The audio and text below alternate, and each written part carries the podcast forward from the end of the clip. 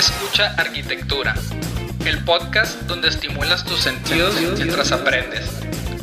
Conducido por Daniel Jacobo, para toda la comunidad de arquitectos que busca crecer. Aquí encontrarás contenido que te ayudará a profesionalizar la figura del arquitecto. Hablaremos de herramientas y experiencias que resolverán tus dudas, guiarán tu camino y te ahorrarán mucho tiempo si las aplicas. Invitamos a amigos, expertos, figuras de la arquitectura y profesionistas con perfiles que nos ayudarán a crecer dentro de nuestra profesión. Arrancamos. Hola, ¿qué tal? Bienvenidos a este episodio de Escucha Arquitectura. El día de hoy tengo un invitado que estoy eh, encantado de que nos esté acompañando. Tenemos al arquitecto Cibrián de Cibrián Arquitectos. Eh, te doy la bienvenida y, antes que nada me gustaría también eh, platicarte un poquito de, la historia, ¿no? De, cómo eh, estamos aquí en este episodio. Y es que yo te conocí por un video en YouTube eh, de una de tus casas, que será ya por el 2019, 2020, y me impactó mucho, eh, porque creo que uno no puede, no sabe lo que no sabe. Entonces, el primer contacto que tuve con tu arquitectura a mí me impresionó porque dije, no manches, lo que se puede, hasta lo que se puede llegar a hacer, ¿no? El detalle, el lujo, eh, la, la proporción de los espacios, como que estamos acostumbrados a cierto estereotipo. Creo que tu arquitectura sale y va un poquito más allá. Entonces fue el primer contacto de, de una arquitectura de, de lujo, ¿no? De, de un mercado eh, diferente y, me, me, impactó desde, desde ese entonces yo te empecé a seguir y ya hace poco, o sea, algunos meses eh, en, en, la cuenta de tu despacho, hice una dinámica en Instagram de preguntas y, y preguntaron algo de, de, cómo cobrar o cómo conseguir clientes y recomendaron el podcast. Y, y me, pues obviamente yo me sorprendí, dije, no manches, eh, cuando estaba planeando esta tercera temporada, te lo juro, yo cada temporada a un guion de los temas, los invitados, y tú estabas ahí. Entonces cuando me etiquetan fue como que, wow, o sea, lo tenemos que hacer sí o sí. Y le alargué la introducción, pero estoy muy emocionado que, que nos acompañes. Bienvenido al podcast. Hombre, gracias. Antes que nada, gracias por la invitación. Para mí también es un honor siempre compartir con talento tan joven, ¿no? Y sobre todo aprender de esta charla a todos y, y que bueno, que esto sea algo como muy natural y una charla entre cuates y, amantes de la arquitectura y del diseño y todo esto, ¿no? Excelente, pues ¿qué te parece si para iniciar empezamos que nos cuentes un poquito de tu historia, cómo empezaste, si alguna vez trabajaste en otro despacho, iniciaste independiente eh, recién egresado, cómo ha sido tu trayectoria? Fíjate, yo eh, ya tengo bastantes años trabajando, yo desde los 14 años siempre fui un chavo muy inquieto, ¿no? Que que siempre quería pues aspirar un poco más de lo que yo podía obtener a través de mi familia, eh, familia de clase media, y yo decía, bueno, yo tengo que lograr avanzar un poco más de lo que tengo, ¿no? Entonces empecé, yo pintaba, me acuerdo en aquella época, desde muy chico en la secundaria, y vendía mis cuadros en, en, lugares así, en plazas y en centros comerciales. Y a partir de ahí me, me, empiezo a involucrar mucho en las artes plásticas, me encantan las artes plásticas, y empiezo como a dudar si estudiar un poquito más allá de, artes plásticas y de arquitectura. Y eh, por azares del destino comienzo eh, vendiendo mármol, ¿no? Porque mi papá trabajaba en una empresa que se dedicaba a eso. Y también eso me, me da una visión muy amplia de todo lo que son los materiales naturales, ¿no? De la belleza de la naturaleza, de, de esos materiales que, pues, que yo no tenía acceso a conocer, sino que a través de esta empresa lo conocí y me empecé a como especializar en eso y a partir de ahí yo estaba estudiando arquitectura, empezaba a estudiar arquitectura, empezaba también a vender mármol y logré tener un ahorro, ¿no? Entonces, con ese ahorro empecé a hacer mi primer casa para vender, eh, como en tercer, cuatro semestre.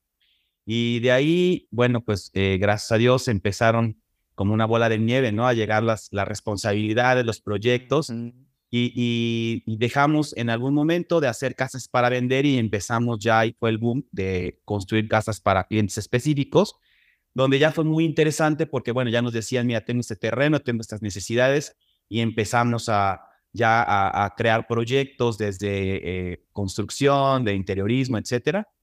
Y empezamos a, tal a crecer de tal manera que llegó el punto de yo necesitaba, obviamente, pues muchas manos derechas y muchas manos izquierdas, ¿no? Entonces me empecé a rodear de un equipo de chavos muy talentosos y poco a poco, bueno, fuimos creciendo hasta hoy tener ya representación en, en, con oficinas en tres ciudades de las más importantes de México y eh, obras pues en toda la República y en Estados Unidos, ¿no? Pero a grosso modo y en resumen, esa es mi historia profesional, ¿no?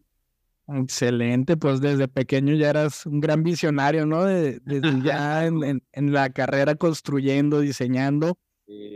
Algo que, que, me gustaría preguntarte, y por eso estoy muy emocionada que estés aquí, porque esto es algo que se lo puedo preguntar a muy pocos arquitectos, y es cómo has logrado posicionar tu marca, Cibrian Arquitectos, a lo que es hoy en día. Yo la percibo como una marca de lujo como residencias de muy alto nivel. ¿Cómo me hace ese brinco de, de, mi primera casa la casa de mi tío? O sabes que ya tengo unas casas de 300 metros en unos residenciales, pero ¿cómo hace ese brinco, no? De los 300 a los 600, 800 mil. A, bueno, hoy en día cualquier casa ya cuesta millones, pero a muchos millones, ¿qué hay en medio, no? Es, en ese proceso, ¿qué es lo que hay que hacer para dar ese salto?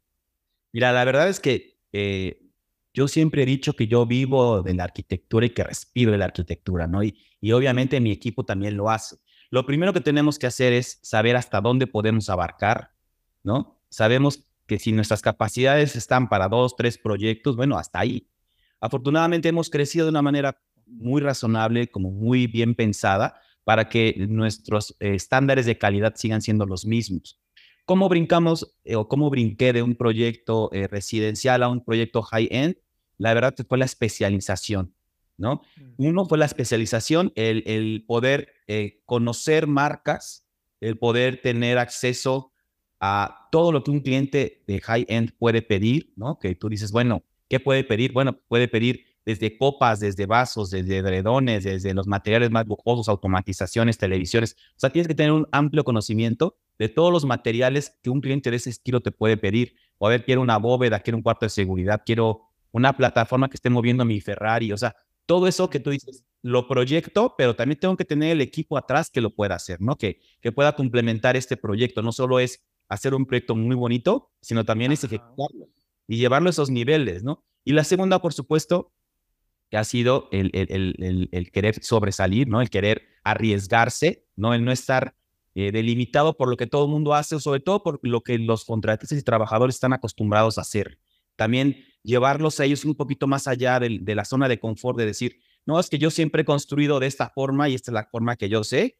Entonces es llevarlos y decirles, mira, eso también lo podemos hacer, lo podemos hacer juntos con nuestra supervisión, con tu mano de obra que es muy calificada y por supuesto eh, eh, a crear cosas diferentes, ¿no? Entonces yo creo que esa mezcla te lleva como a como un poquito de, de, decir, ah, este arquitecto está haciendo algo distinto o se está atreviendo a, a romper con lo que ya se establece, ¿no? Excelente. Algo a, lo que me lleva también es, creo que con, con la trayectoria, creo que ya es un poquito más fácil, ¿no? Porque ya tienes el portafolio, es decir, a lo mejor si ya tienes 5 o 10 casas de ese nivel, creo que es fácil como mantenerte en ese círculo o en ese eh, nivel de clientes. Una pregunta que me gustaría hacerte también es, ¿cómo puede un arquitecto que va empezando llegar a conseguir ese primer proyecto de esa calidad o de ese alcance? Mira, yo creo que eh, el camino de un arquitecto lo hacemos nosotros mismos como arquitectos, ¿no? Hay arquitectos que tienen muchísimo talento, pero que tienen miedo a arriesgarse a hacerlo. Yo creo que si tú ves un proyecto, cualquiera que sea eh, pequeño, ahí te vas a quedar, ¿no? como que te limitas a decir, bueno, pues yo solamente voy a hacer una casita y listo. Pero si tú pones toda tu intención, porque nosotros hemos hecho proyectos muy interesantes para sorteos de universidades, donde son, son proyectos de 250 metros cuadrados, de 200 metros cuadrados, de 300, y hemos hecho diseño hasta el, último espacio, ¿no? Entonces, es dar ese paso más allá de decir, bueno, aunque sea pequeño, voy a dar lo mejor de mí, de mi creatividad, de mi diseño, de mi talento, de todos los materiales que yo conozco, de las habilidades de mi gente, etcétera, para lograr que casa pequeña o casa grande sean punto de referencia, eso hace la diferencia, ¿no? Y eso te va llevando un camino, porque así fue como nos pasó a nosotros. No te voy a platicar que siempre hemos hecho casas de 2.000, de 3.000 metros, no. Nosotros empezamos, yo empecé vendiendo casas de 200 metros, pero ¿qué pasaba? Eran casas, aunque eran casas muy pequeñitas, para ese entonces, pues hacíamos casas con dobles alturas, con acabados muy bonitos, casas que iban con esa proyección a tirarle a clientes high-end, ¿no? Entonces, veían la calidad del diseño y de los materiales y de la mano de obra y decían, bueno, oye, yo tengo un terreno, hazme esto. Entonces, fuimos creciendo de, de, poco, poquito a poco, ¿no? Y sobre todo que también fuimos aprendiendo, ¿no? Fuimos aprendiendo a poder ofrecerle a estos clientes el cubrir sus necesidades de cosas mucho más exóticas, mucho más exclusivas, mucho más únicas, que ya nos fueron posicionando más en este mercado. Pero el proceso ha sido un proceso como, como de paso a pasito, ¿no? Y empezamos a lo mejor haciendo una pequeña remodelación, después de la pequeña remodelación, casas para vender, de casas para vender, casas para particulares y así, ¿no? Siempre con la, con la idea de que lo que se haga, pues sea punto de referencia de algo de muy bonito diseño, de muy buen gusto.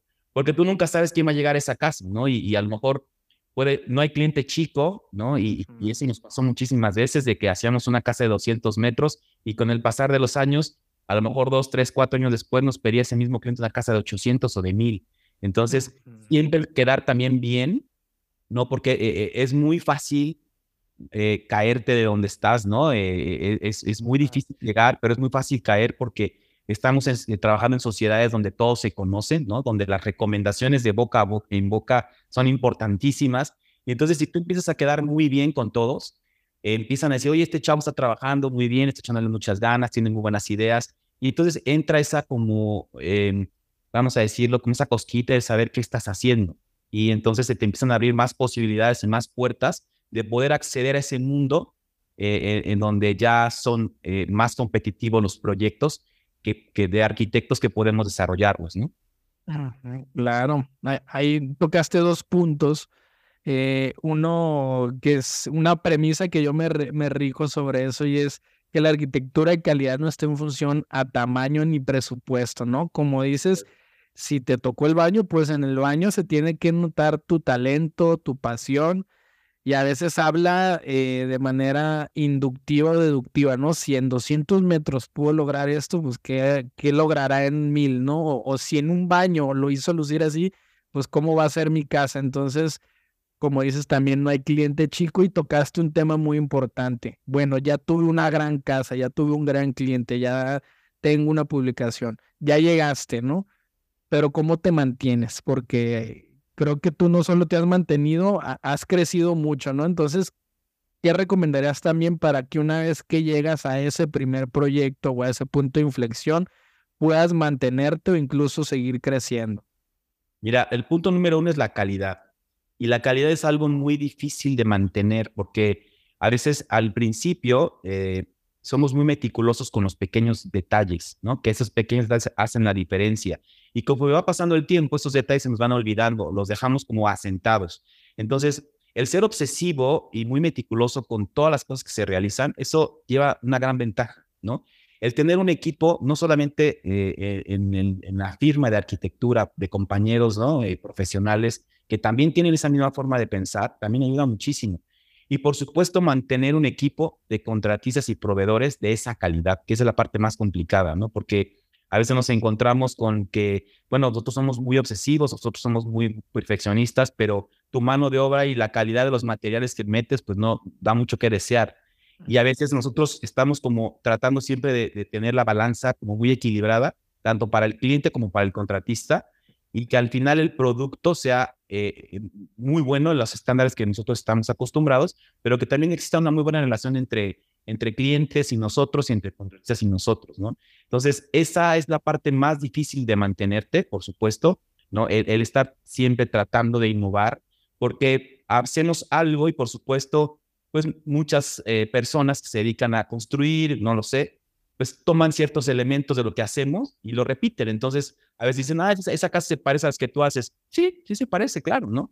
Entonces, la diferencia está en, en cómo das tú ese siguiente paso a poner esa nueva diferenciación de tus nuevos proyectos, ¿no? No te quedas ahí donde ya todo el mundo empieza a hacer casas oscuras o, o con muchas piedras en las fachadas o en lo que ya, ok, vas evolucionando y eso te permite siempre estar adelante de todos los demás, ¿no? De todos los demás proyectos que se pueden eh, presentarle a un solo cliente. Qué bueno que tocas ese tema porque me surge la primera pregunta fuera de guion. Te voy a contextualizar un poquito. Hace poco eh, vengo de dar una conferencia en, en Uruapan y habla acerca de, de, consejos para poder vivir de la arquitectura, que la mayoría de ellos no son consejos de arquitectura. Y uno muy importante, y, les dije, ¿no? O sea, alguien sabe lo que es la falacia ad hominem, y es que no se debe de juzgar la idea o el argumento por quien lo dice. Y le, empecé con eso y les dije, eh, porque les platico, porque algo que yo les aconsejo es diferenciarse. Pero yo no estoy diferenciado, eh, soy muy crítico conmigo y soy objetivo y, les digo, si ven todos mis proyectos, si ves la línea de se nota que los hizo el mismo arquitecto. Pero también si los ves sin contexto, hay otros 20 arquitectos que pudieron haber hecho eso. No siento que yo, cuando yo veo algo de Cibrián, yo sigo, eh, esta arquitectura es de Cibrián. Entonces me gustaría preguntarte cómo ha sido ese proceso para lograr esa diferenciación o qué, qué es lo que hiciste, eh, qué preguntas te tuviste que hacer, qué respuestas te diste a ti mismo, cómo fue el proceso para diferenciarte. Mira, yo siempre he dicho que no hay mejor proyecto el que se hace como si fuera para uno mismo, ¿no? Entonces, creo que parte de esa gran diferenciación fue el hecho de que todos los proyectos los tomamos como si fueran casas para nosotros. Eh, y yo soy una persona que es muy, soy una persona muy inquieta, que siempre está tratando como de buscar siempre lo último, como, como innovar, como crear, como cambiar, ¿no? No siempre estar estático. Entonces, eh, yo creo que ese punto de referencia se crea a partir de ciertos elementos que son repetitivos en nuestra arquitectura, pero que sin embargo van siendo modificados, ¿no? Van siendo o son posiblemente modificables para que no sea, ah, es lo mismo de todos sus proyectos, ¿no? Tú puedes ver 10 casas de nosotros y todas van a ser completamente diferentes, aunque tengan el sello de la firma, pero, pero eso hace, insisto, que los clientes, punto número uno, digan, sí, es muy bueno, pero ves sus casas todas son igualitas. O vas a un fraccionamiento y encuentras que todas las casas de este fraccionamiento se parecen todas porque todas están hechas por la misma pluma, ¿no? Por los interiores, he tenido clientes que me dicen, sí, conozco a tal arquitecto, pero he ido a dos o tres casas de él y los interiores son exactamente los mismos, el mismo tipo de piso. Como que llegamos a una zona de confort donde dejamos de diseñar, ¿no? Donde dejamos de decir, ah, pues ya sabemos que nuestro contratista hace muy bien el, la colocación de este piso, pónganle el mismo. Y yo digo, no, no, ahora este, a este contratista le vamos a exigir que haga cuadritos más chiquitos o que haga rectángulos o que haga círculos, pero siempre no dejando por sentado que lo que ya se hizo es lo mejor donde podemos llegar, siempre tratando de, imponernos esa, esa medida de autoexigencia a crecer, no solamente en la innovación de nuestra firma, sino también de lo que nos acompañan de alguna manera como contratistas y proveedores para llegar también a ese objetivo. Porque son muy importantes. Yo te puedo decir, puta, diseñamos cosas padrísimas, sí, pero si no hay quien te las ejecute, es imposible llegar a una, a una fórmula donde tú puedas ver la arquitectura pues realizada, ¿no? Se queda en un reto, se queda en un proyecto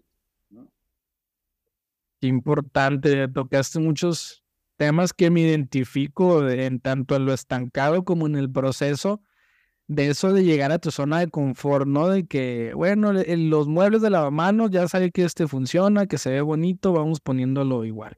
O este piso ya sé que es económico, que está muy bonito, entonces vamos a ponerlo en...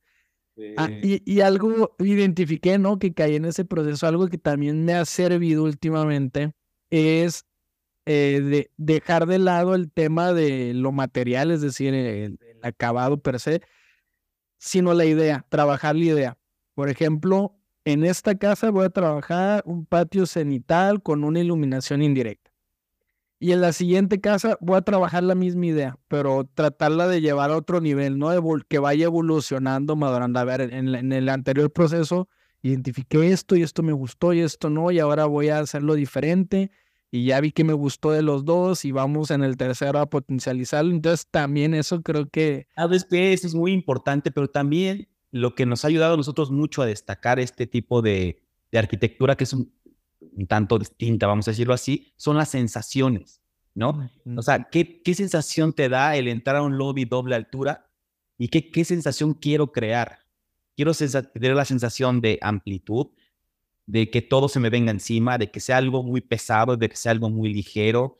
Quiero crear una sensación de transparencias, de reflejos, como que irnos más a, los sentidos de que nuestro usuario ¿qué es lo que va a sentir en su casa? ¿No? Pues la sensación de tranquilidad, de paz, de, de muchas cosas que de ahí es donde empezamos como a, de alguna manera, a, a cumplir esas sensaciones a través de la arquitectura y de los diferentes elementos que, con los que podemos jugar, ¿no? Ya sea el agua, ya sea lo verde, ya sea este, amplitud, etcétera, etcétera.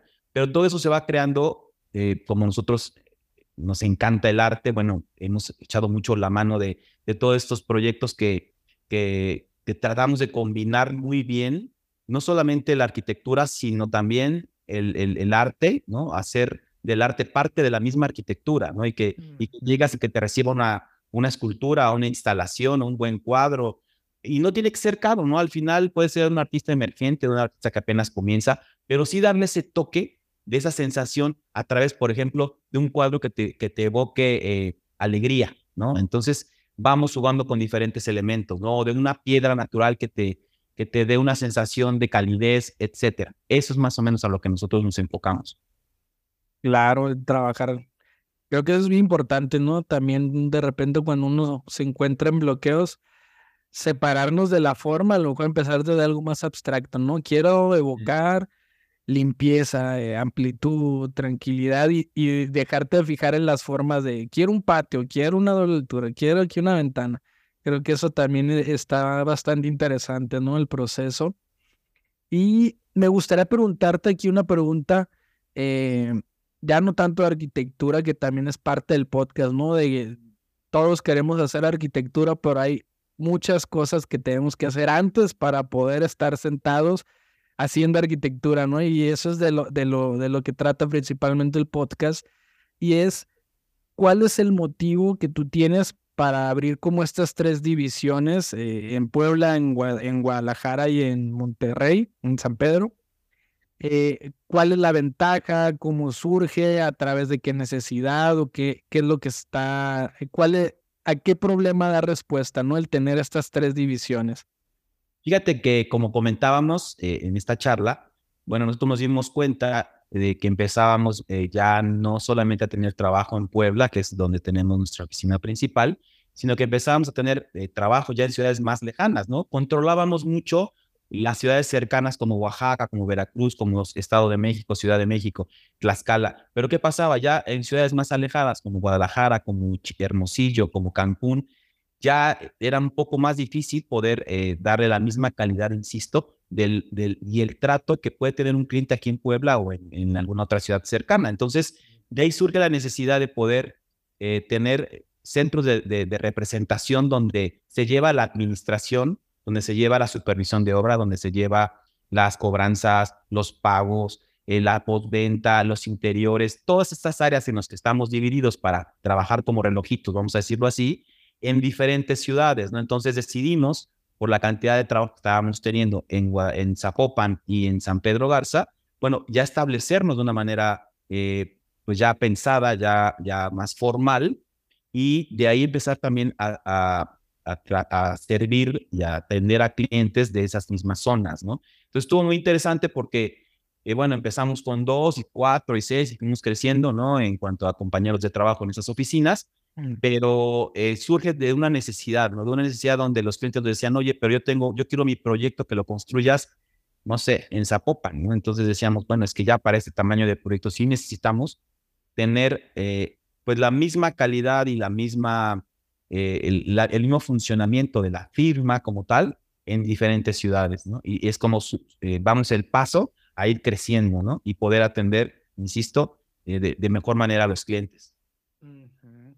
Excelente, pues mira, te quiero anticipar una felicitación, una admiración, porque te repito, no a cualquier arquitecto le puedes preguntar eso, ¿no? yo creo que es el sueño de todo mundo el tener esas oficinas, ya dejar de ser, de ser una, un, despacho local, ¿no? Para empezar a ser nacional, posteriormente internacional. Eh, estoy muy contento de, tenerte y me gustaría... Me gustaría también preguntarte, ¿y cómo le haces, no? Para operar los tres, porque bueno, ya están, pero ¿qué, qué implicaciones o qué retos tienes al tener estas tres oficinas? ¿Viajas constantemente? Eh, platícanos un poquito de cómo es operar eh, los tres despachos.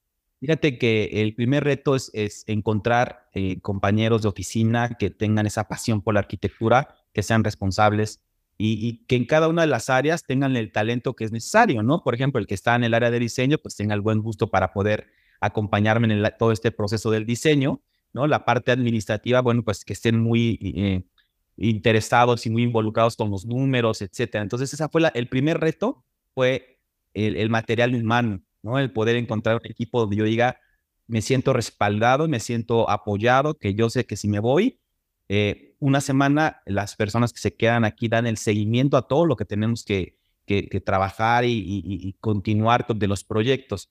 El segundo, sí, por supuesto, el segundo punto es si ando para todos lados.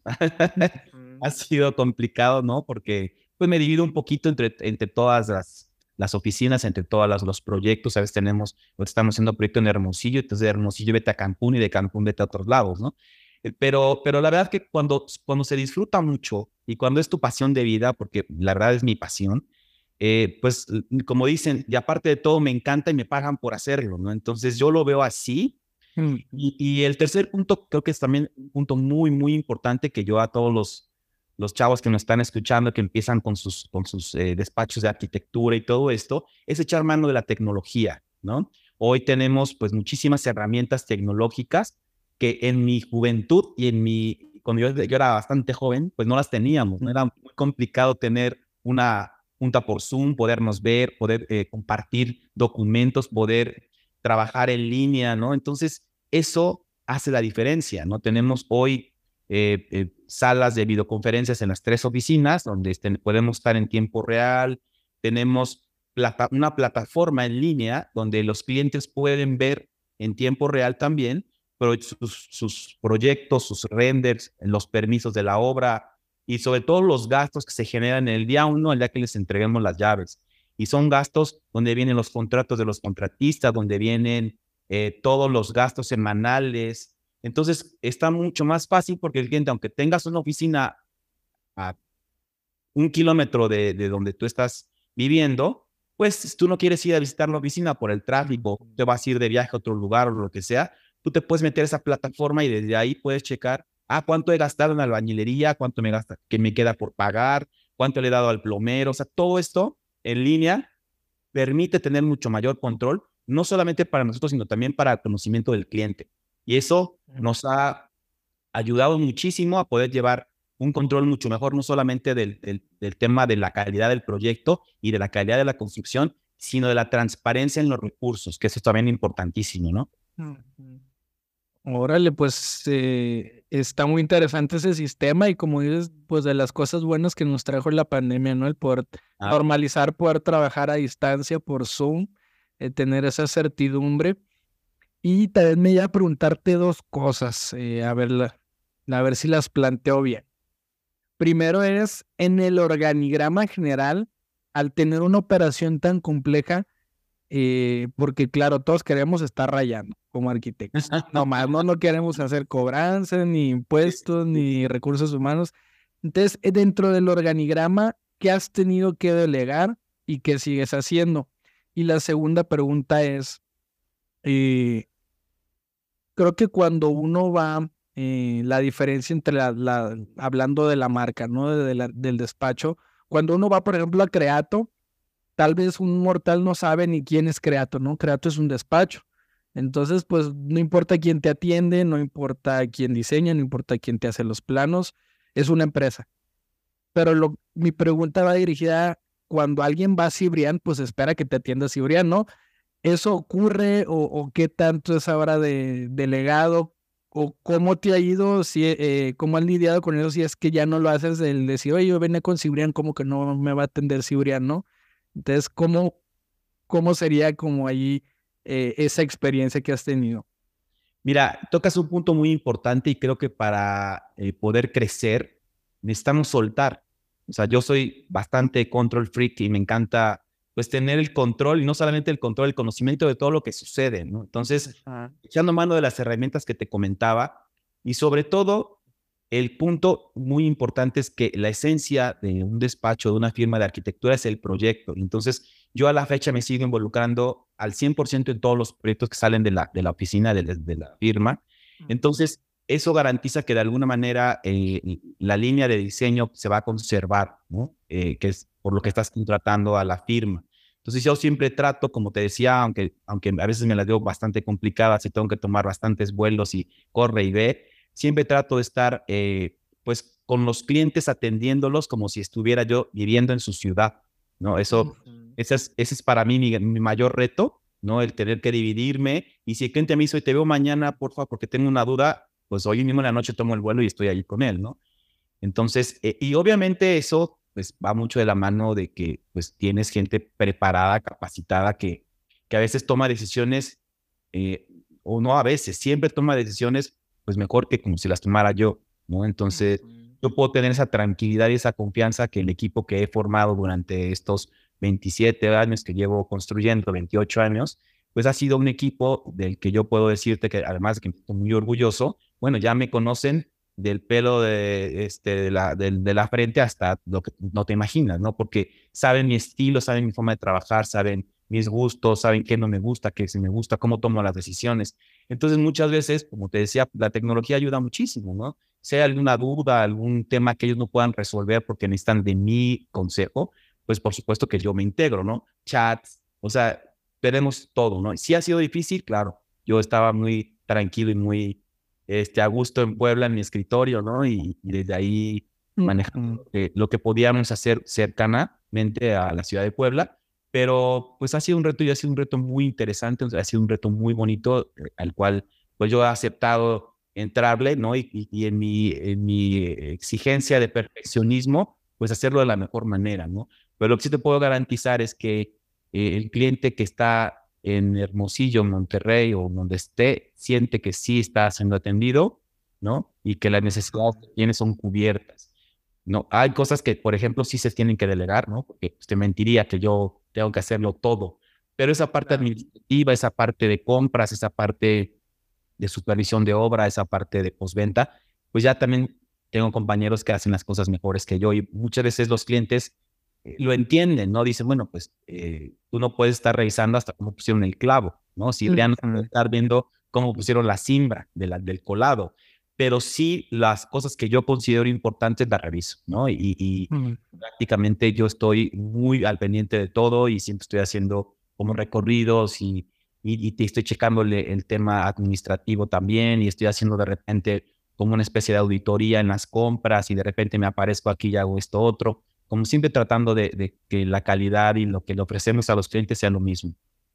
Claro, estar presente y porque es difícil, ¿no? Construir una marca que, que lleva tu nombre, que habla por ti, pero evidentemente hay cosas en el proceso que no puedes involucrarte o dependan de ti, pero que aún así tienen que estar, ¿no? Tiene que estar la calidad y... ¿Sabes qué pasa? Que nos ayuda mucho hoy los manuales de operación, ¿no? Manuales de operación donde tienen muy claro, tenemos todos muy claro nuestro nuestro inicio de actividad a nuestro final, ¿no? Y en ese recorrido del organigrama y de trabajar como relojes, bueno, ¿hasta dónde entro yo y hasta dónde termino y cuáles son mis obligaciones y qué es lo que tengo que dar? Entonces, ese, ese manual de operaciones pues, deja muy claro a todos los integrantes del equipo de todas las áreas, eh, pues cuáles son los procesos.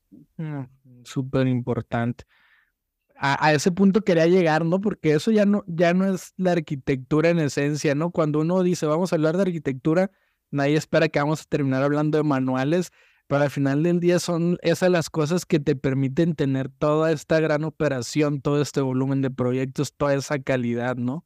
Claro, y si tú lo ves, lo puedes aplicar desde tres personas que están en una firma que empieza y que, que está arrancando de arquitectos jóvenes, porque a veces dices, bueno, yo no tengo claro cuál es mi función, ¿no? Entonces, ese manual de operación te sirve desde un, para todos, ¿no? Y desde grandes empresas como grandes marcas importantes, ¿no? Como Vuitton, como Gucci, como... Dices, ¿cómo lo hacen para que tener representación en todo el mundo sin que se salga de los estándares de calidad, ¿no? Desde que llegas, el aroma del lugar, la manera en la que se te acerca el uniforme, todo eso, pues sí se estandariza y se garantiza que la calidad sea más o menos parecida, ¿no? Excelente. Pues mira, te anticipé que iba a haber muchas preguntas en el camino que iban a surgir. Ahorita me surge te voy a aventar las dos, no tienen que ver por para que no se me olvide. Una es cómo te has tenido que preparar en el proceso fuera del tema arquitectura, el tema luz, materialidad, para poder eh, construir toda esta empresa, toda esta organización. Y segundo, cómo nivelas también con la parte de tu vida personal. Eh, está mucho en el mundo empresarial que no debemos de creer que la empresa es la persona, es decir, nos pasa mucho que el, despacho va mal, yo estoy mal, el despacho va bien, yo estoy bien. ¿Cómo separas también esa parte, no? Porque me imagino el tiempo es algo escaso y andas viajando y pendientes. ¿Cómo va también esa parte? Y pues esas son las dos preguntas. Pues mira, son unas preguntas muy importantes que a mí siempre me gusta platicar de este tema. Eh, fíjate que llegó un punto donde yo necesitaba eh, pues recurrir a un tema más espiritual, ¿no? A un tema más de, sentirme pleno, no solamente por, por lo que realizaba en cuanto a mi profesión, sino en toda mi vida en general, ¿no? Entonces me, me metí a estudiar eh, la maestría en, en, psicoterapeuta gestal. Entonces, pues fue muy padre porque pues no solamente me ayudó a, hacer, a cerrar mis heridas, ¿no? Personales y mis, y mis sombras, ¿no? A verlas, a pasarlas, a entenderlas, sino que también ahora me ayuda mucho a conocer, pues mejor a mis compañeros de trabajo, a mis clientes y de qué manera puedo eh, acercarme más, ¿no? Y sentirme como más cercano a ellos. Siempre platico que, pues yo, yo me fui creando esta, esta imagen de, de, pues este hombre fuerte, poderoso, que, que todo lo puede y que aunque tenga que pasar por su, por su salud y todo, ¿no? Entonces, eh, también el empezarme a ver, ¿no? Mis necesidades que iban más allá de, pues, del éxito profesional y de, de lo que se crea a través de este, este personaje, pues me lleva, ¿no? A tener un saco en la oficina que cuando me lo pongo, pues bueno, soy el arquitecto.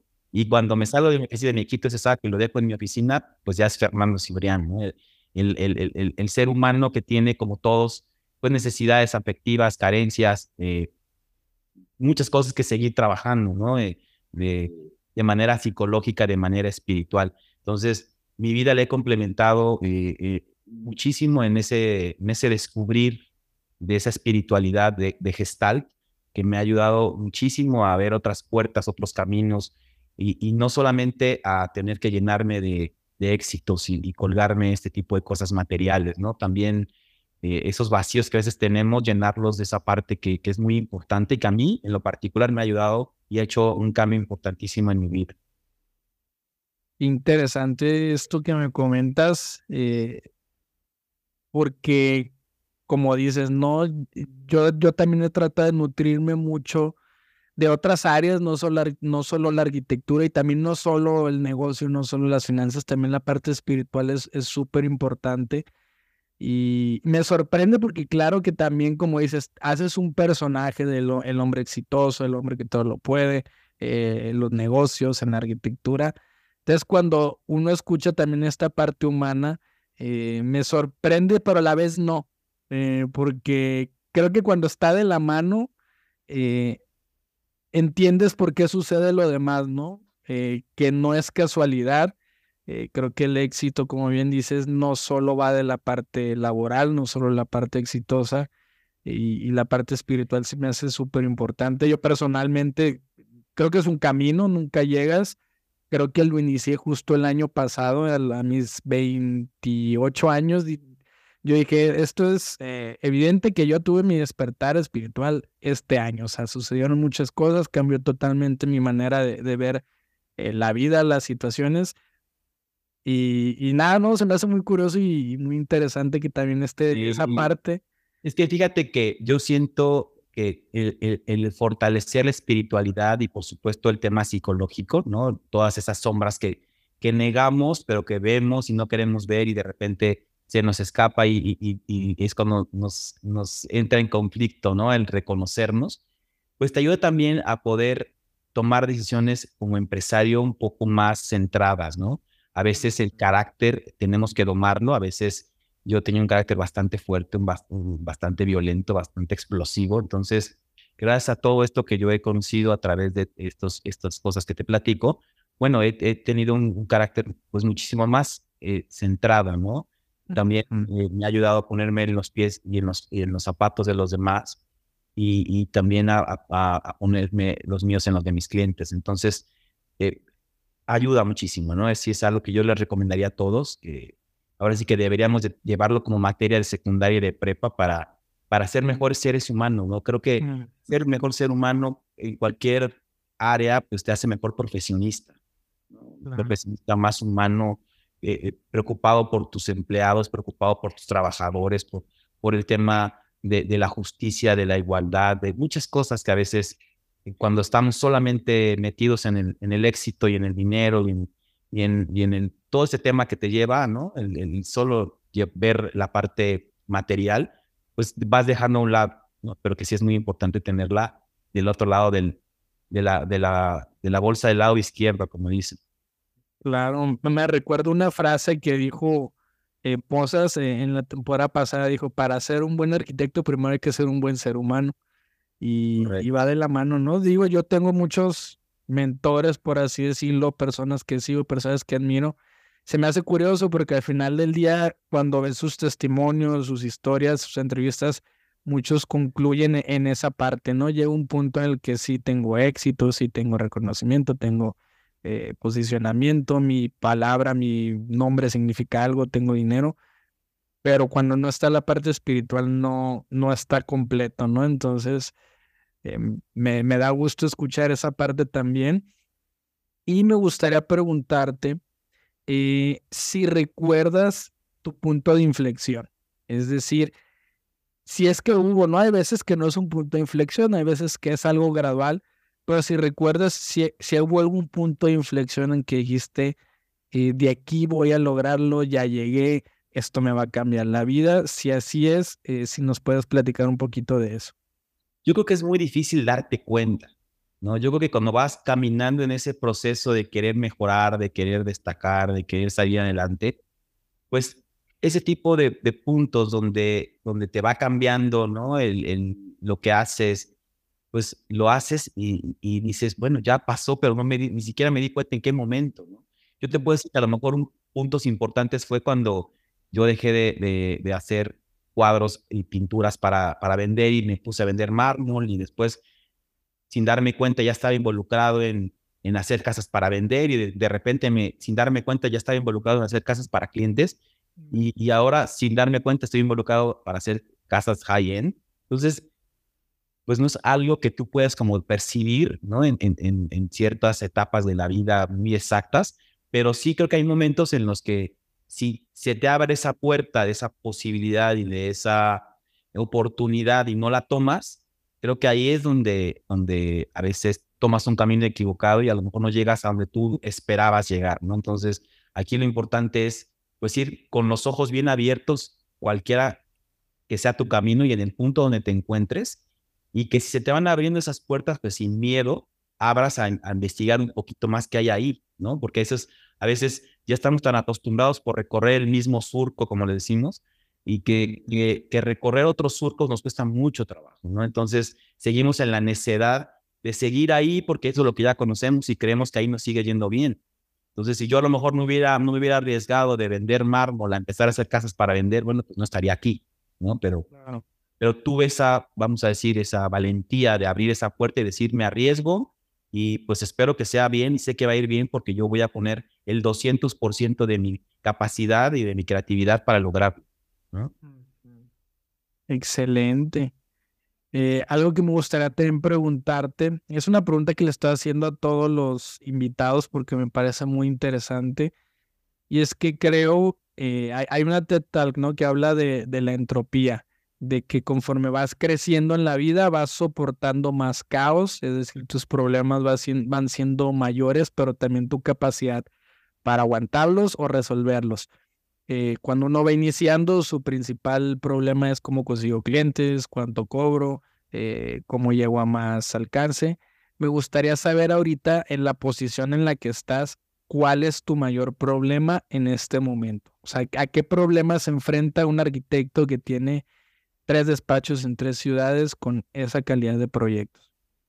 Mira, yo creo que, como bien lo dices, vamos madurando no solamente como arquitectos, ¿no? Y se, ve esa maduración en nuestros proyectos, sino que también vamos madurando como seres humanos y vamos convirtiéndonos en personas que tomamos mejores decisiones, ¿no? Con mentes más frías, con, con, con mayor conocimiento, con mayores capacidades, y eso nos permite, por supuesto, ir creciendo y, y poder ir aguantando más, ¿no? Pero, pero hoy en día te puedo decir que nuestro mayor reto, por supuesto, es, es el mantenernos, ¿no? El, el, el mantener eh, el estándar de calidad al que nosotros hemos llegado y al que yo espero seguir creciendo y, poder lograr eh, mejores proyectos y que los clientes al final queden más contentos, porque pues ese es nuestro, ese es nuestro objetivo. Nuestro objetivo no es estar publicados en muchos libros ni recibir muchos premios, ¿no? Nuestro objetivo es que los clientes digan, trabaja con ellos porque es una experiencia maravillosa desde que entras a su oficina hasta que te entregan las llaves. Entonces, ese sería mi mayor reto o nuestro mayor reto como, como despacho de arquitectura, como firma de arquitectos, eh, el, mantener ese estándar de calidad y, por supuesto, el, el, mejorar, el aprender de nuestros errores, porque no te voy a decir como todos, ¿no? Eh, siempre las personas que, que, que, vemos de los errores, aprendizaje, pues podemos crecer y las personas que tenemos esa humildad de reconocer, pues esto pudo haber sido o realizado mejor, o esto se pudo haber manejado de una mejor manera. Todos esos detalles y esos errores que a veces eh, inconsciente o conscientemente eh, detectamos en los procesos, bueno, pues tratar de alguna manera de corregirlos, ¿no? Pero todo esto va muy de la mano pues, del equipo, ¿no? Ese es un reto muy importante, mantener un equipo de colaboradores del nivel del que los clientes están esperando, ¿no? Eh, eh, como bien decías, en Zapopan y en San Pedro Garza, bueno, pues los clientes están esperando que las personas que los van a atender, por supuesto que están al nivel de los que están aquí en Puebla, ¿no? en ciudad. Entonces, ese también es otro reto muy importante, el que les hagamos ver a las nuevas generaciones el, el, el, el nivel de exigencia de nuestros clientes, ¿no? Porque pues todos nuestros colaboradores, colaboradores son muy jóvenes, ¿no? Y a veces como bien acabas de decir, con los años adquirimos madurez y experiencia y todo, pero siempre tratamos, aunque sean jóvenes, todo ese proceso de madurez y de experiencia y de conocimiento lo tengan. Claro, no, pues grandes retos. Eh, por ahí dicen que lo que más puede matar una empresa son dos cosas, no crecer o crecer demasiado rápido, ¿no? El tema de, de guardar la calidad, la operación, siempre va a ser un gran tema.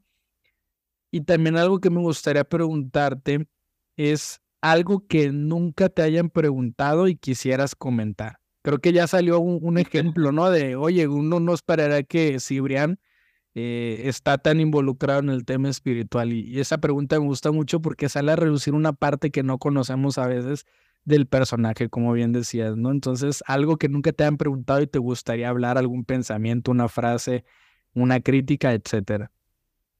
Bueno, yo creo que algo que nunca me han preguntado es, es temas de mi vida personal, ¿no? A lo mejor, eh, pues ven a Fernando Cibrián y así ven arquitectos, pero pues a lo mejor no saben mucho de mi vida personal, pero, pero bueno, eh, yo tengo 15 años con, con mi pareja, eh, que recientemente nos casamos, y, y, él también es una persona muy talentosa, con, mucho, con mucho que aportar, que aportarme. Entonces, es algo que, pues que a veces no te lo preguntan porque, bueno, no, no pasan esa línea profesional de decir, bueno, a mí no me importa tu vida este, privada, lo que a mí me importa son tus proyectos, pero bueno, preguntándome eso, pues ya tengo una relación muy estable, tengo cuatro perros, este, he vivido una, una vida pues muy estable eh, en cuanto al tema sentimental y todo esto, entonces eso me ha ayudado mucho también a crecer de manera profesional, ¿no? Ese soporte que, todos necesitamos, esa estabilidad que todos necesitamos también para, para poder seguir siendo creativos, ¿no? Porque a veces esa parte de inspiración y de creatividad se nos da cuando pues nuestros, nuestras conexiones y nuestras relaciones eh, en general pues son sanas, ¿no? Y, creo que hoy me encuentro en un punto de relaciones muy sanas eh, con mi familia, con mis amigos, he creado una sociedad alrededor mío que, eh, pues me quiere, que me admira, que, que, yo también los quiero y los admiro, y entonces es un cariño honesto, es un cariño como, mutuo, y eso me ha, me ha brindado muchísimo más, eh, pues, inspiración en seguir creando, ¿no? Y en seguir creando, pues, cosas diferentes. Claro, el, el tema de la pareja para mí se me hace súper importante y es un común denominador que yo siempre me empapo de contenido, testimonios, conferencias, siempre que, que toman eh, el tema de, de la parte personal, hablan de la pareja, de que es la persona que te puede potencializar a llegar lo más lejos o es la persona que te puede destruir. Entonces es una decisión muy importante. Y también algo que se me hace bien interesante, que, coincido, siempre que hablamos de éxito, lo primero que se nos viene a la mente es dinero, eh, trabajo, reconocimiento, fama. Sin embargo, eh, infravaloramos, incluso hay libros que dicen gran parte de nuestra felicidad depende de la calidad de nuestras relaciones. Como bien comentas, eh, la calidad que tienes con tu pareja, con tus amigos, con tu familia, va a determinar gran parte de cómo te relacionas con el resto de, del mundo, de las situaciones de tu día a día. Entonces, qué, qué interesante y qué bueno, me da mucho gusto que sí se puede, porque ya es que la arquitectura, no, pues yo soy un gran arquitecto, pero mi vida personal es un caos, ¿no? Entonces, creo que va de la mano el tema espiritual, por eso me gustó mucho escucharlo. y ha sido un proceso, ¿no? Te, te, mentiría que siempre he sido así, que siempre he estado en, ahora sí que en esta situación zen, ¿no? Pero, pero mucho de todo esto que he aprendido con humildad, ¿no? A reconocer y a valorar y, a ver en los demás, y etcétera, bueno, me ha llevado a esta, a esta paz, porque creo que como bien lo dices, no solamente el éxito, porque todos creemos, ah, cuando yo tenga un Ferrari o cuando tenga una mansión en Estados Unidos o cuando tenga una casa en la playa, voy a ser feliz, ¿no? Y, y creo que esos objetivos tan a largo plazo a veces nos frustramos porque no se cumplen y pasan los años y nos vemos más viejos y decimos, si no soy feliz porque no tengo esto. Mm. Cuando el proceso de, de, llegar ahí es lo que se tiene que disfrutar, ¿no? El proceso de, de decir, bueno, llegué aquí, pero mientras pues mis relaciones y mi vida realmente es una vida muy estable, muy en paz, muy tranquila. No tengo esos picos ni de, ni de, ni de, euforia ni de depresión, ¿no? Llevo una vida muy en paz, muy tranquila y que eso me permite, por supuesto, tener un mayor rendimiento en mi vida profesional, ¿no? Porque eso es importantísimo. El rendimiento en la vida profesional viene de la mano de, de cómo nos sentimos. Qué, qué increíble plática, porque coincido mucho, me sorprende, ahorita dijiste los picos, yo, yo hablo mucho con mi esposa, le dije, yo tengo una teoría porque la verdad eso yo no lo vi, pero hablo, con ella justo de eso, ¿no? De, cómo la sociedad vive en esos picos de dopamina que, te ciegan porque a lo mejor no me gusta mi vida, no disfruto de lunes a viernes, entonces necesito ir al fin a un concierto y vuelvo a caer en esa depresión, entonces ahora necesito irme de vacaciones y es otro pico de dopamina. Y digo, viven de, pico bajo y alto y nunca hay esa estabilidad. Yo personalmente creo que la paz o, o la, la, alegría la encuentras en esa estabilidad. Como yo soy feliz un lunes tomándome un café aquí diseñando y no me tengo que ir a Dubai para ser feliz, no tengo que andar en un Ferrari, soy feliz porque puedo andar en un carro y, entonces esa parte también eh, coincido totalmente. Y, y algo que me gustaría preguntarte es un consejo que le puedas dar a los jóvenes arquitectos para aspirar a tener una trayectoria como la tuya. Mira, fíjate que es, es algo muy interesante que por lo general siempre me, me preguntan cuando me hacen favor de invitarme a dar charlas ahí con los chavos en las universidades y que yo feliz les puedo platicar mi historia de vida, ¿no? Como a través del sacrificio, del esfuerzo, de, la autoexigencia y todo, bueno, me, llevó a donde estoy. Pero yo creo que algo de lo que yo les podría decir hoy con, esta, con este conocimiento que a mis 47 años ya tengo, es conocerse, ¿no? Creo que, como bien decías hace rato, eh, todos los chicos quieren ser diseñadores, ¿no? Todos creen que pueden eh, entrar a una oficina y, y, y desarrollarse como, como creativos, cuando a veces no tienen la capacidad, a veces no tienen el talento de hacerlo. Entonces, yo creo que pueden ser exitosos e, en alguna de las áreas que son bastantes de la arquitectura. Entonces, es conocerse para saber cuáles son tus talentos y esos talentos explotarlos, porque cuando los explotas, bueno, ya puedes ponerte al tú por tú con alguien que pues tiene la misma capacidad de talento que tú, ¿no? Pero cuando es forzado la línea y el sesgo a donde tú quieres llegar sin tener esa parte de, del talento nato, ¿no? De la parte con la que ya uno nace o con el gusto que uno tiene, entonces, pues estás en desventaja de los que sí lo tienen. Entonces, mi consejo es conózcanse y conozcan las diferentes áreas de la arquitectura, ¿no? Hay muchísimas ramas, muchísimas áreas, muchísimas este, momentos de oportunidad donde se puede trabajar de arquitecto sin ser diseñador, ¿no? Como, como les decía, ¿no? En, mi oficina es muy claro y es muy notorio porque ponemos un anuncio de solicitud de empleo y, y para alguien del área de diseño llegan 200, 300 solicitudes. Ponemos a alguien para supervisión de obra, llegan 100 pero ponemos a alguien para el área administrativa o de postventa o algo así y llegan cinco, ¿no? O, o en compras.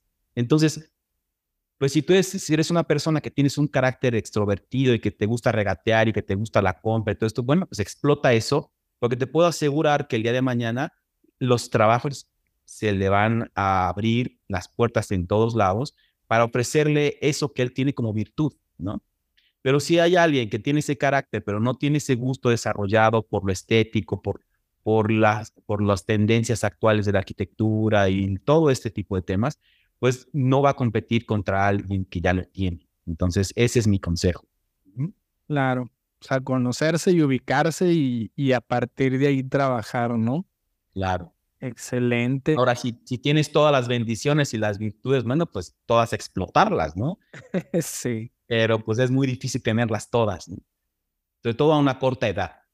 Sí, no, y sobre todo en la arquitectura, como dices, que hay mucho donde hacer construcción, este, como dices, administración, gestión, licitación, diseño, etcétera, ¿no? Entonces, interiorismo. Y el carácter, porque también a veces puedes tener un muy buen, eh, vamos a decir, una muy buena línea, un muy buen trazo para todo lo que es el diseño, pero si no tienes ese carácter que lo necesitas para poderte imponer y poder presentar tu proyecto ante un cliente y esa seguridad con la que tienes que hablar para presentarlo, no te sirve de nada. Claro, son otras habilidades totalmente diferentes, más de personalidad, más de venta, de relaciones humanas. A veces, pues el ejemplo más claro yo siempre lo digo, no, oye, los mejores arquitectos no son los que hacen la ciudad, claramente volteé a ver cómo está la ciudad, son los que, los que mejor venden. Tristemente, pero así es. Entonces, en vez de quejarnos, hay que voltear a ver en qué nos tenemos que nutrir también. Claro, por supuesto. Excelente, pues mira, antes de pasar a las preguntas rápidas eh, que le hacemos a los invitados, me gustaría otra vez agradecerte de verdad eh, es un placer que estés aquí. Creo que ha sido una charla no solo amena, sino que hemos tenido un gran contenido, un gran aprendizaje. digo, es un honor que estés aquí con todo el, trabajo que tienes, ¿no? El que nos hayas dado esta parte de tu tiempo, de verdad, lo agradezco mucho. No, hombre, al contrario, muchas gracias a ti por la invitación. Sabes que, que para mí esto también es un aprendizaje, ¿no? y y yo me llevo siempre lo más bonito y lo más padre de todos con los que puedo platicar. Entonces también gracias a ti por esas preguntas tan interesantes que, hemos tenido la oportunidad de hacernos. Un, placer. pues vamos a las preguntas rápidas. Una de ellas es, ¿qué tipo de música usas para trabajar? Mira, yo siempre uso mucha música eh, tipo zen. No me gusta como que me gusta escuchar, pero tenerla como muy de fondo, ¿no? Tipo sonidos de la naturaleza o cuencos tibetanos o, o, música de este estilo, como que, como que me está relajando todo el tiempo, como que está abriendo esa parte creativa en la que me puedo concentrar. Pero pues también a veces escucho música que, canto, ¿no? Y a veces escucho a, no sé, a Elton John o cosas así, pero casi siempre cuando estoy haciendo algún proyecto o algo más creativo, utilizo este tipo de música que me lleva abrir un poquito más ese, ese tema de la creatividad. Claro, que fluya. Ah, yo también últimamente lo utilizo mucho, creo que es algo que sí me ha dañado, voy a reconocer las redes sociales, mi atención se esfumó, yo ya no me puedo, batallo mucho, ¿no? Para concentrarme estancias prolongadas, me ha ayudado mucho ese tipo de música y pongo ahí música 440 Hz a 900, la vibración de Dios, y, funciona, ¿no? Entonces, recomendado. Hablando de recomendación, ¿algún libro, película este, que, que nos pueda recomendar? Pues mira, libros, he encontrado muchísimas respuestas en todos estos libros de, de Gestalt, ¿no? Hay, hay un libro muy interesante de los eneatipos, que es un libro que a mí me encanta siempre recomendar porque pues, nos permite mucho conocernos, ¿no? A través de números y a través de todo ese tipo de cosas. Películas, bueno, a mí me gustó mucho una película que se llama La Cabaña, de Cabin en inglés. Una, una, una, película con muy bonito mensaje, ¿no? De, como para entender un poco del por qué estamos aquí y qué es lo que hacemos. ¿Tienes algún arquitecto o arquitecta favorita o, o firma? Mira, la verdad que me encantan muchos. Eh, me encantaría nombrarte todos, pero no acabaríamos el día de hoy nuestra charla. Entonces, te puedo decir que, este, bueno, me encanta el talento del despacho de Saota de Sudáfrica, por ejemplo.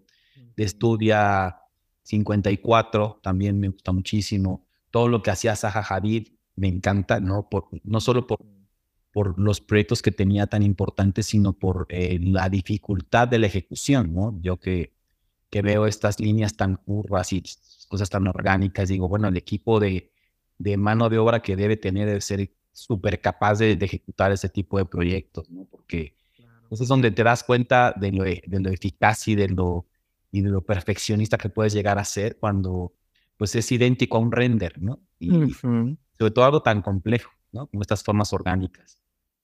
Y no, de, en todos los sentidos, desde la concepción de la idea, el trazo, el dibujo, el modelo, el render, el presupuesto, la licitación, la ejecución, la venta. Todo que tan, orgánico, imagínate, enseñas desde el WC, la pasta, no sé, el, lavamanos, los muebles, la decoración, o tiene que ir como de la mano de algo tan, tan conceptual, tan futurista, ¿no?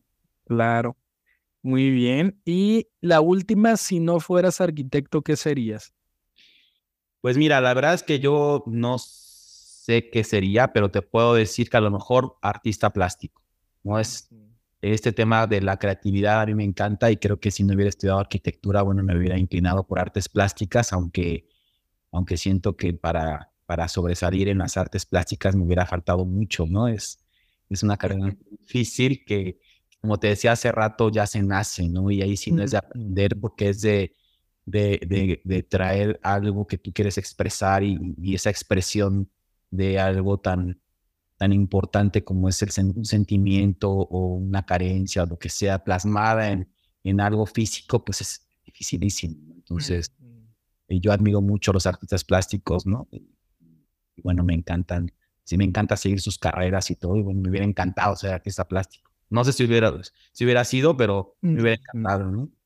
Ok, creo que de alguna manera sí, sí hay cierta influencia, ¿no? En tus obras, como dices, siempre hay la incorporación de estos elementos artísticos, escultura, pintura, que también le da un carácter singular a, a tu trabajo, ¿no? Creo que, que se nota.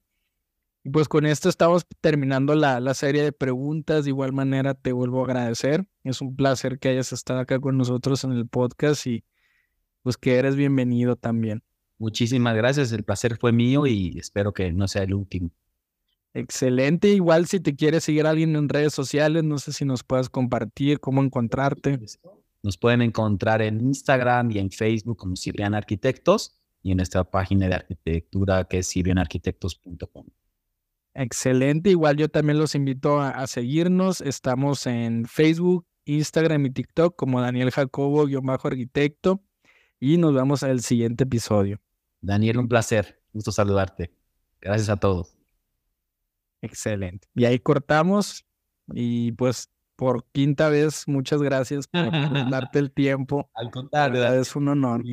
Muchísimas gracias a ti por, por tu tiempo, también por, por interesarse en nuestro trabajo y bueno, estoy a tus órdenes para lo que necesites. Ya sabes que cuentas conmigo.